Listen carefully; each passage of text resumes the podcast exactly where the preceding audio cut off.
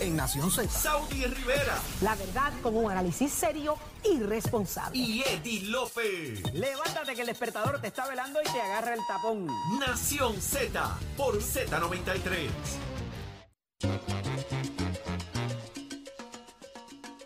Regresamos a Nación Z, 7 y 40 de la mañana. Ya está conectado con nosotros el representante por el distrito de allá, mire, del sur de Puerto Rico. Eso es un pedacito de Ponce, Yauco, Guayanilla, creo que es el 20. ¿Qué? Cheito, Cheito Rivera Madera, cuéntame, ¿cómo tú estás? Buenos días, representante. Buenos días, ¿cómo están? Distrito 23. 23, 23, ¿eh? 23. Era el de Nelson, número ahí numerito ahí. Cheito, Sí. ¿Puedo, puedo hacer un disclosure antes que todo? adelante. Como Eddie me hable de béisbol, no, pues no voy a contestar ninguna Pero ¿por pregunta. que habría de de Vamos, a hablar de asuntos relacionados. ¿Por qué yo había va- hablado de- Vamos a hablar de temas importantes. Vamos a hablar de temas importantes, representante. El Muy bien. día, ¿Qué habrá el día pasado de ayer, ayer? y quiero comenzar con eso, representante, de inmediato. El día de ayer se exige, eh, ¿verdad? De alguna manera, que se puedan fiscalizar las agencias de viajes extranjeras. Usted tuvo una vista pública junto al representante Connie Varela, vicepresidente de la Cámara de Representantes. Eh, ¿De qué se trata este tema? Pues mira, eh, el tema surgió dentro de una pista que está eh, viendo un proyecto de ley eh, donde se enmienda la ley eh, que crea la Oficina de Turismo de, de Puerto Rico dentro del Departamento de Desarrollo Económico para eh, que haya una sola licencia eh, de agentes de viaje y no existan ya los mayoristas y los minoristas, ¿verdad? Una, eh, una, un proyecto que tiene el apoyo de todos los sectores que componen esa industria en el país.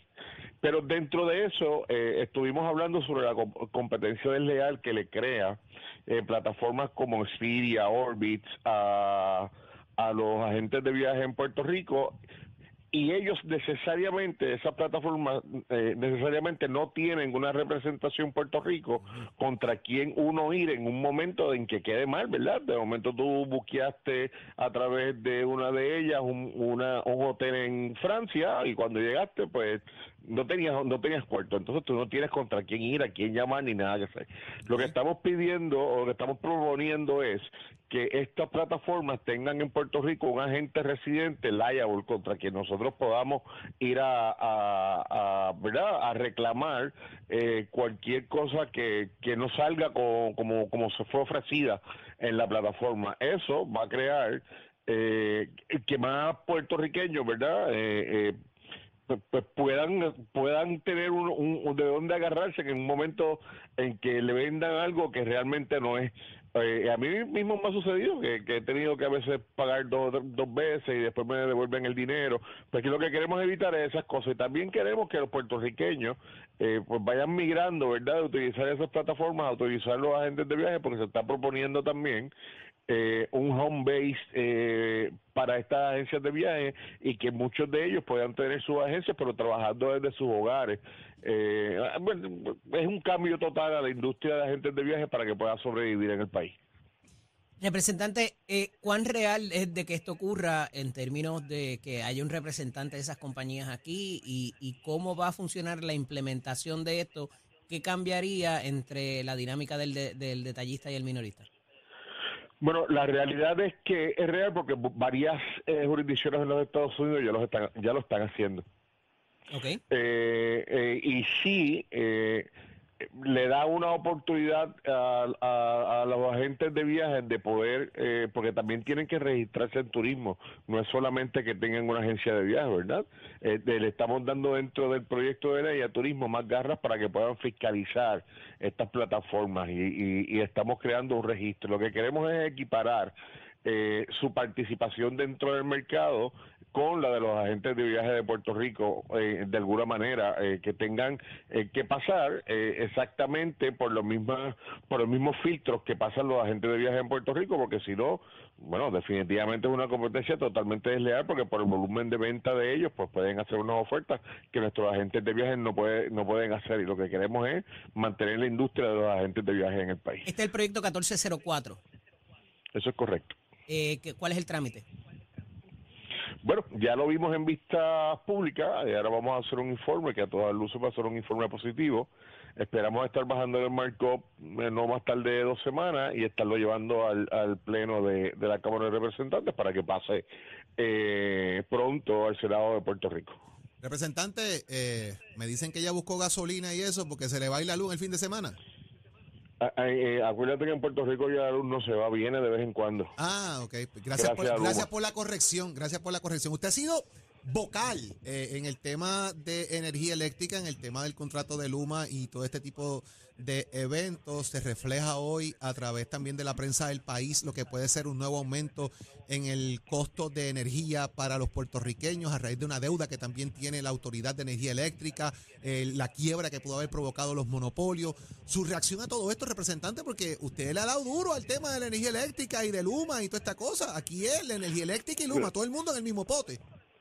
Mira, la- lo, interesante de esto es que energía eléctrica no puede poner un solo centavo de aumento para pagar una deuda que es una deuda no asegurada. Y así lo dijo David Skill, el presidente de la Junta de Control Fiscal.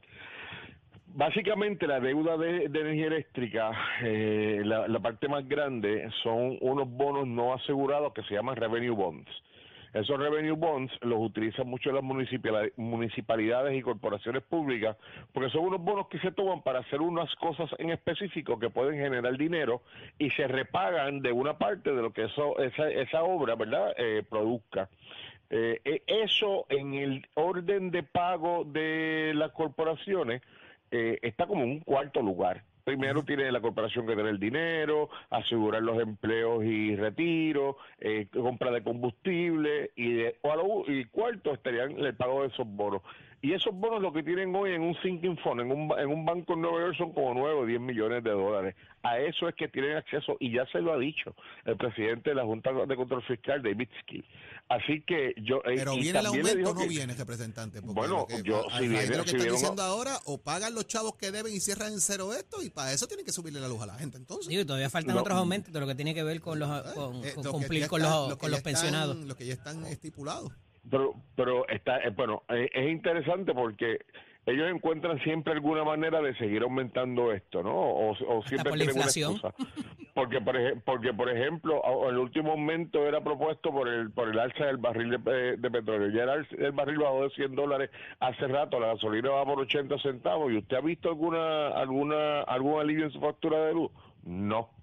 Nosotros debemos tener el peor comprador de combustible en la historia de los compradores de combustible porque siempre compra cuando está caro y entonces siempre nos sube la luz por eso. Pero la, y, y, y, y lo que me sorprende es que, como ustedes saben, Puerto Rico no tiene una capacidad de almacenamiento de combustible gigantesca tampoco.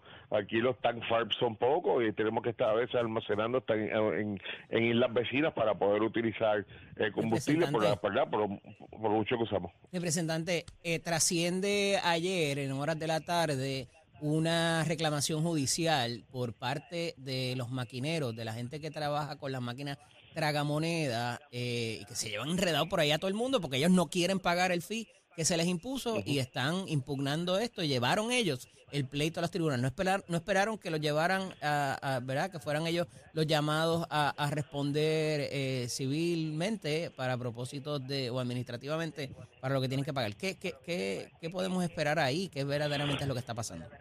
Mira, hay un grupo de, de estos compañeros que, que, pues, que se niegan a pagar lo que dice la ley hoy.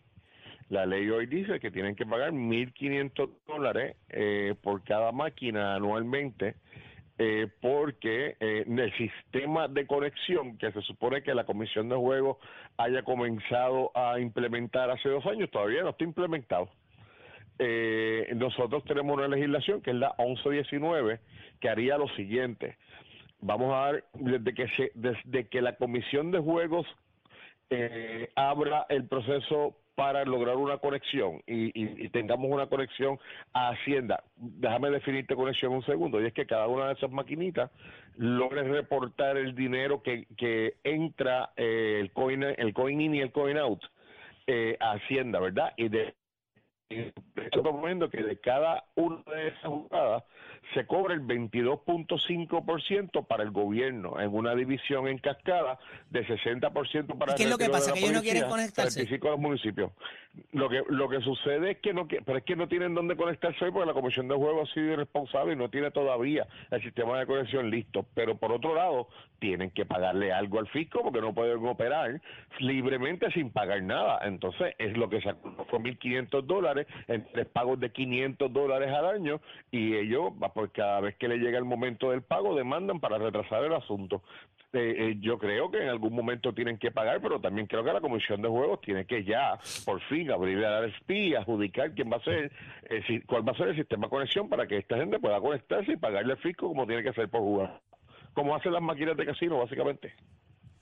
Se están alineando los planetas, parece, representante también. Ya anunció el representante Jesús Manuel Ortiz su disposición. Ahí está José Luis Dalmau como presidente del Partido Popular Democrático. Está Carmen Maldonado, está el representante Ortiz. Eh, ¿Cómo usted ve esto? ¿El Partido Popular está cogiendo aire? Porque hay muchos aspirantes. Juan Zaragoza dice que está disponible para la gobernación del país. ¿Para dónde va Cheito? ¿Cheito regresa a la Cámara o Cheito está buscando otra cosa? No, no, yo regreso a la Rumora que Cámara va de para Washington, Representantes. representante, ¿eso es cierto? No, no, no, tengo que ir a Washington la semana que viene a una reunión. ¿Eso cuenta? Ah, yo no dije No, para no, qué, la- yo no dije para qué. Le pregunté si te iba para Washington. ¿Para dónde va Cheito? ¿Cuál es la- la mira de Cheito Rivera Madera el cuatrenio entrante? A mí, a mí me gusta mucho mi trabajo. Yo, yo eh, me apasiona el trabajo legislativo. Yo regreso a la Cámara de Representantes.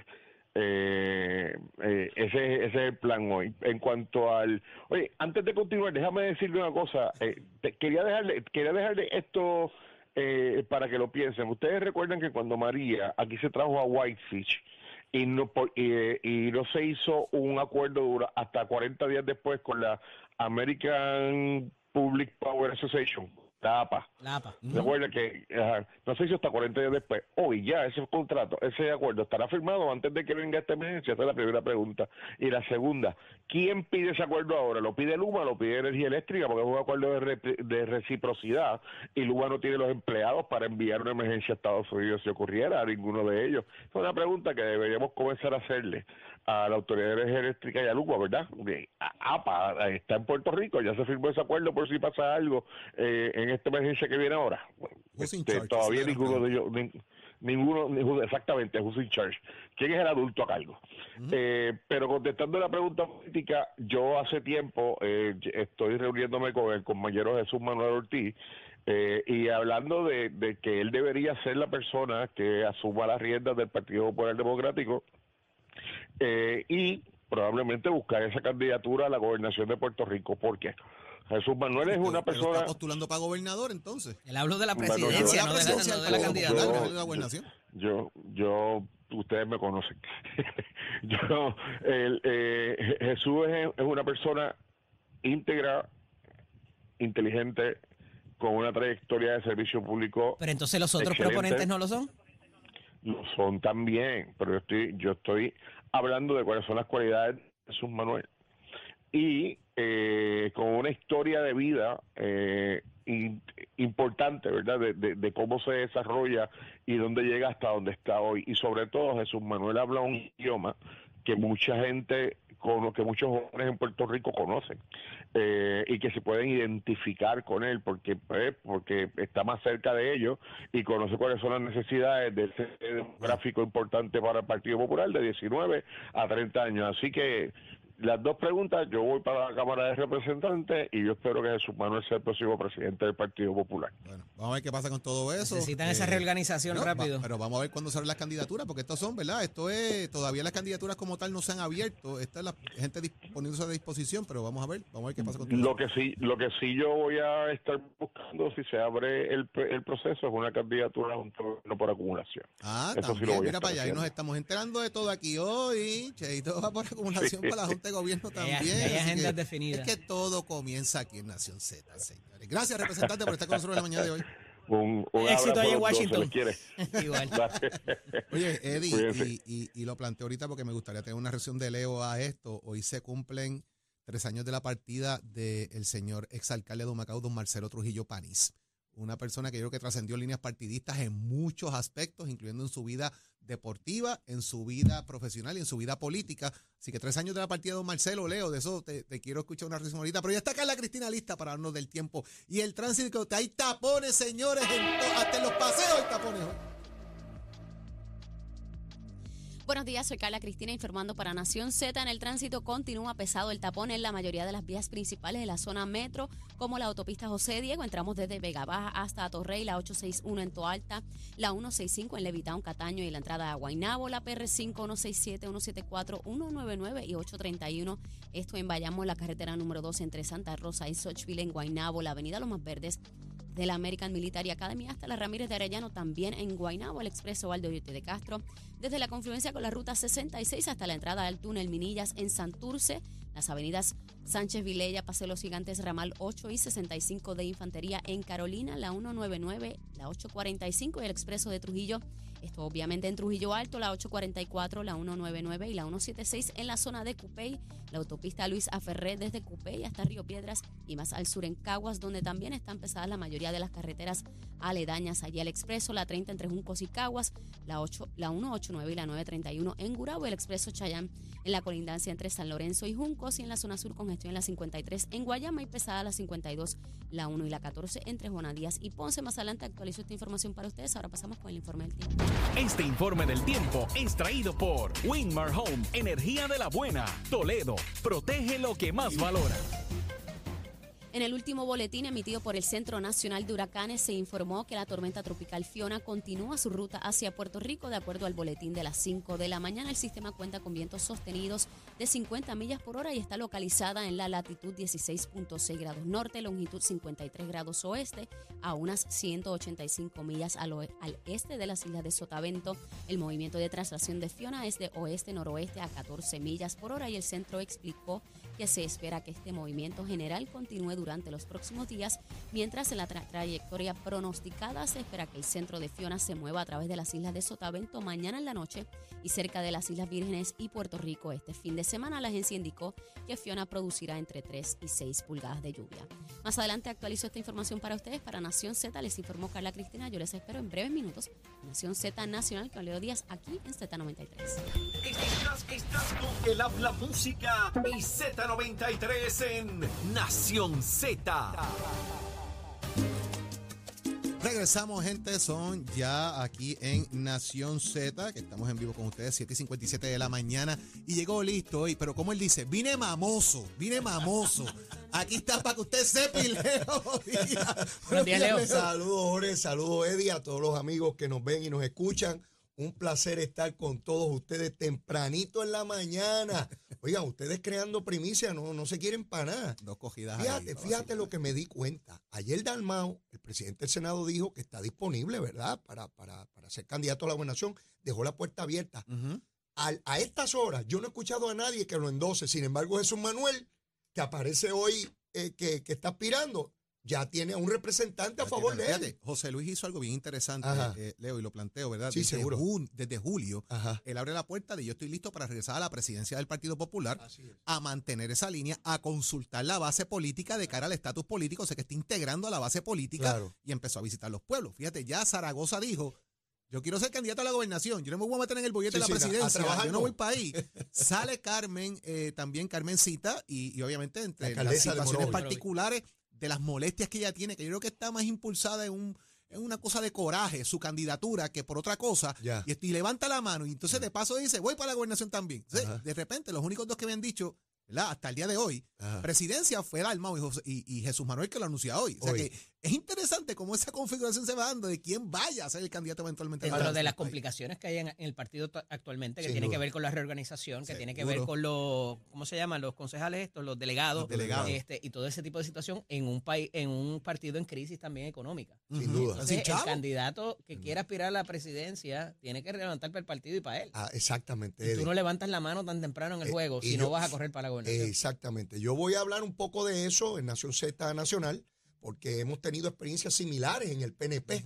Eh, de hecho, cuando yo presidía en el 2001, así que un poco voy a buscar los paralelismos y las cosas nuevas que se suscitan siempre en el proceso político. Lo que me llama la atención es que una vez alguien se pone disponible, de inmediato uno empieza a ver cuál es la reacción de los demás líderes, quién apoya, El silencio es altamente elocuente también si no aparece nadie apoyarlo. Así que Jesús Manuel arranca de inmediato con el apoyo de uno de sus pares. Otra cosa interesante, y esto lo he visto en el PNP cuando tú presidiste, por ejemplo, Ajá. el Partido No Progresista, y, y- y uno mira si todavía quedan los Leo Díaz en el Partido No Progresista o quedan los Hernández Agosto en el Partido Popular, que son figuras que no necesariamente estaban mirando una candidatura más allá y asumían el control del partido para organizarlo y dejarlo listo. O sea, los Héctor Ferrer de la vida, los José Aponte, ¿verdad? Que, Bueno, figuras. este, no, no El me elder, el, viejo, el elder figure. porque yo vine después de Miguel. Miguel estuvo antes que yo. Pero Este, Déjame cambiar la figura de Hernández Agosto, los Héctor No, no, de la no, vida, a mí los José Aponte, a mí me parece muy bien. de la Torre. De momento parecería que es una situación única del Partido Popular. El PNP ha pasado por eso también en distintas instancias.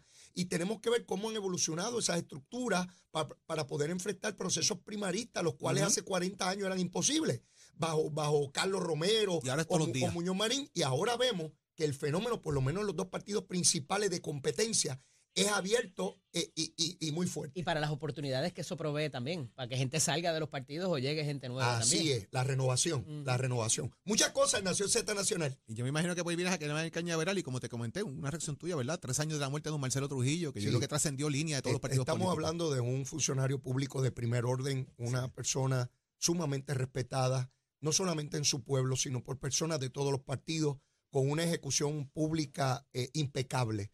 Eh, y sin lugar a dudas, ese es el tipo de funcionario que aspiramos, no importa de qué ¿De partido, qué partido? eh, ese es el tipo de, de- de luminaria que necesitamos, eh, un hombre dedicado a su pueblo, humilde y con un respeto increíble. Eh, Alejandro García Padilla, la primera persona que lo impulsó y que estableció la pauta, fue ese, ese gran Marcelo. alcalde y ese gran servidor público. Sin lugar a dudas, lo recordamos con mucho respeto y cariño. Inclusive cuando tuvo las dificultades con sus hijos, de la manera que lo, que lo, Que lo atendió, manejó, manejó, fue- que lo atendió. Y la manera en que la opinión pública respetó por Así saber de, de quién se trataba y de los principios que lo adornaban como persona. Nosotros regresamos ¿Seguro? mañana viernes, señores. Esperamos regresar todavía. Miren, no esperamos llegar con capa mañana, esperamos llegar aquí todavía al estudio. Esperemos que sí. Mañana la, López, la que camisa mañana- chulonga viene casi co- como una capa. Que de una capa mañana, Eddie, casi. Esa camisa chulón de los viernes. Esperamos que mañana nuestra compañera Achero tiene una, esté con Achero va a nosotros, tener una. Que esté eh, Eddie López, Jorge Suárez, Achero, Tato, Carla, todo el equipo completo aquí. Los dejamos ahora con Leo Díaz quemando el cañaveral en Nación Excelente Nacional. día. Mira, ¿qué le pasa a este?